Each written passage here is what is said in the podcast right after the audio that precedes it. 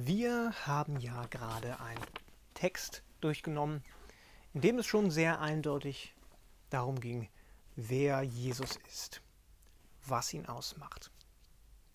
Und das Interessante beim Text ist einfach, dass er 700 Jahre vor Christus geschrieben wurde. Eine Prophetie, die 700 Jahre vor dem eigentlichen Ereignis sich genauso erfüllt hat.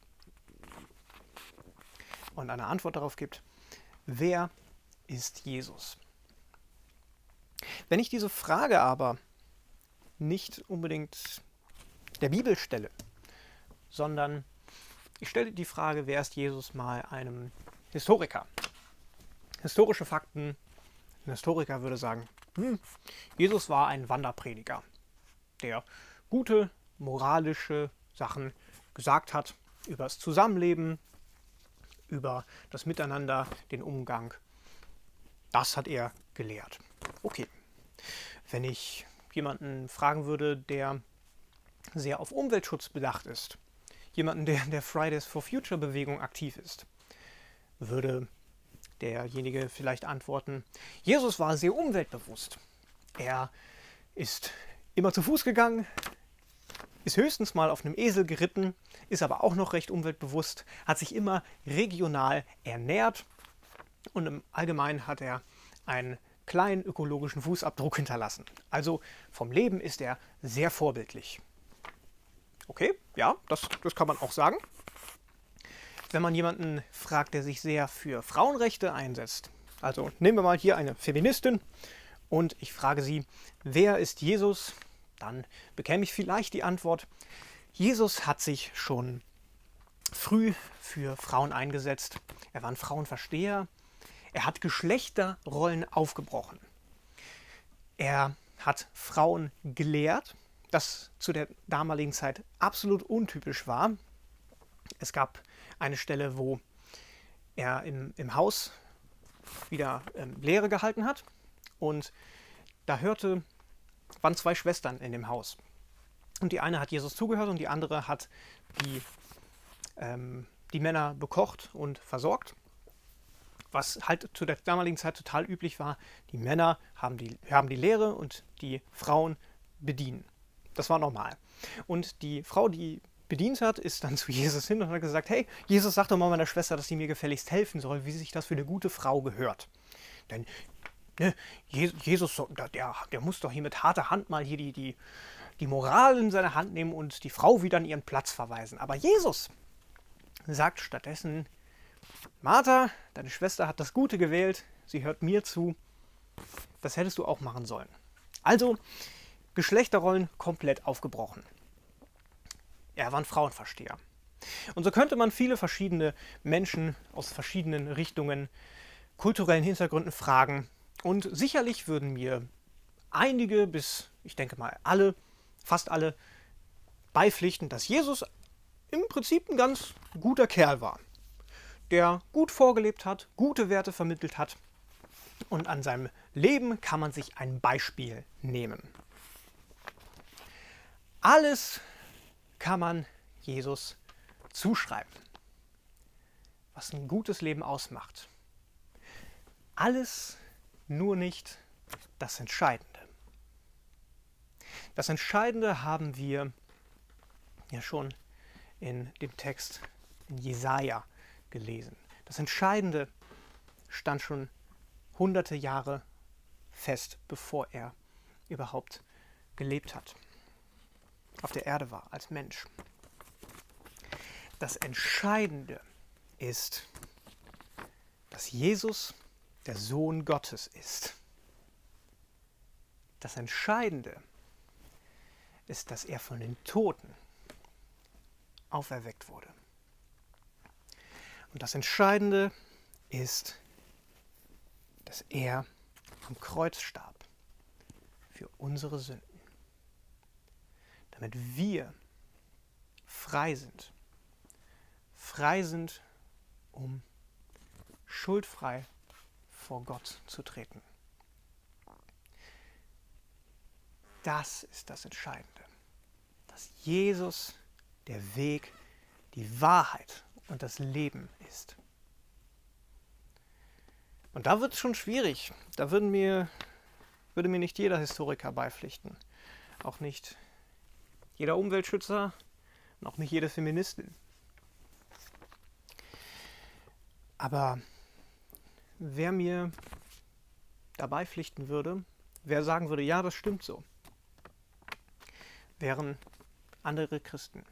Und da möchte ich mal so einen kleinen Exkurs machen. Es gibt so unfassbar viele verschiedene Konfessionen an Christen.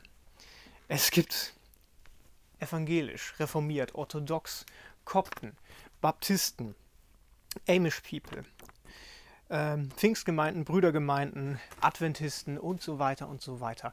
Hunderte verschiedene Richtungen aus verschiedenen Zeiten, verschiedenen Epochen, verschiedenen Regionen, die die Bibel in mancherlei Hinsicht unterschiedlich auslegen. Denn sind wir mal ehrlich, es, es gibt manche Sachen, die sind nicht so eindeutig, die kann man anders auslegen, kann man anders gewichten, bewerten, wie man lebt, wie man im Umgang mit anderen Menschen handelt. Verschiedene theologische Fragen, Fragen zu Kindertaufe etc. etc., wo sich dann verschiedene Gruppierungen rausentwickelt haben. Und es gibt hunderte und tausende Sachen, die uns jetzt als evangelische Christen von anderen Christen unterscheiden würden. Aber es gibt eine Sache, die uns alle verbindet. Und das ist er, der am Kreuz hing. Das ist Jesus Christus. Und der Glaube daran, dass er der Sohn Gottes ist, der für unsere Sünden starb. Und das wird mir jeder gläubige Baptist, Pfingstler, Brüdergemeindler, Reformierte, Orthodoxe und so weiter und so weiter, würde mir da zustimmen. Das ist das Entscheidende, was uns verbindet.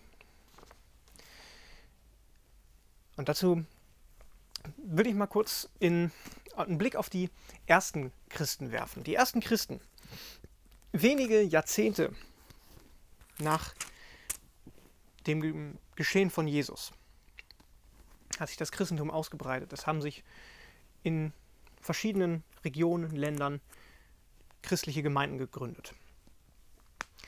Und gab es einen Mann namens Paulus, der umhergezogen ist, Gemeinden gegründet hat und auch wieder Briefe an Gemeinden geschrieben hat. Und ich möchte einen kleinen Text aus dem Brief an die Römer vorlesen.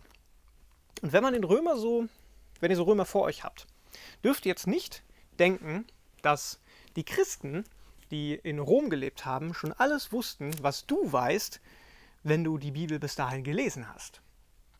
Es gab noch nicht die Evangelien, es gab noch nicht Matthäus, Markus, Lukas, Johannes, es gab noch nicht die Apostelgeschichte, es gab auch noch nicht, äh, was später kam, die ganzen anderen Briefe, die Offenbarung, gab es alles noch nicht. Deshalb sind wir, können wir uns sehr glücklich schätzen, dass wir die gesamte Bibel haben, was die ersten Christen eben nicht hatten. Aber sie hatten das Alte Testament, die Tora, die alten jüdischen Schriften. Und sie wussten, dass es diesen Messias gibt, der schon in den alten Schriften angekündigt wurde. In Jesaja 53 zum Beispiel. Sie haben gesehen, ja, das ist dieser Jesus. Und deshalb alles, was in Briefen geschrieben wird, ist Grundlehre. Sind absolute Basics, weil sie, sie gar nicht die anderen Schriften des Neuen Testamentes hatten. Und deshalb in den, in den Basics schreibt Paulus hier ganz am Anfang, ähm, in Gottes Auftrag verkündet er, also Paulus, die rettende Botschaft. Gott hat sie in der Heiligen Schrift der Bibel schon lange durch seine Propheten, wie Jesaja, angekündigt. Es ist die Botschaft von seinem Sohn Jesus Christus, unserem Herrn. Aus, als Mensch aus Fleisch und Blut ist er ein Nachkomme König Davids. Durch die Kraft des Heiligen Geistes wurde er von den Toten auferweckt. Und so bestätigte Gott ihn als sein Sohn. Das ist der Anfang vom Römer, von einem Brief an frühe Christen. Also im Prinzip der Anfang von einem Brief von den Grundlagen des Christentums. Die Basics der Basics. Das absolute Minimum an Grundlage. Und das ist und bleibt Jesus. Und egal, ob ihr das Alte oder das Neue Testament lest, es geht immer um dieses Zentrum. Und egal in welchen verschiedenen christlichen Gruppierungen wir unterwegs sind, wie wir manche Sachen bewerten, wenn wir, wie es in 1. Johannes 4 heißt, bekennen, dass Jesus der Sohn Gottes ist, der bleibt in Gott und Gott in ihm. Und vielleicht ist für dich heute der Tag, um dir nochmal oder zum ersten Mal vor Augen zu führen, wer wirklich Jesus ist. Ist er nur ein netter Lehrer, der ein gutes Leben vorgelebt hat, der gute Werte vertreten hat? Oder ist er der Herr? Ist er der Sohn Gottes? Ist er derjenige, der Erlösung bringt? Deshalb diese zwei Fragen. Wer ist Jesus und wer ist Jesus für dich?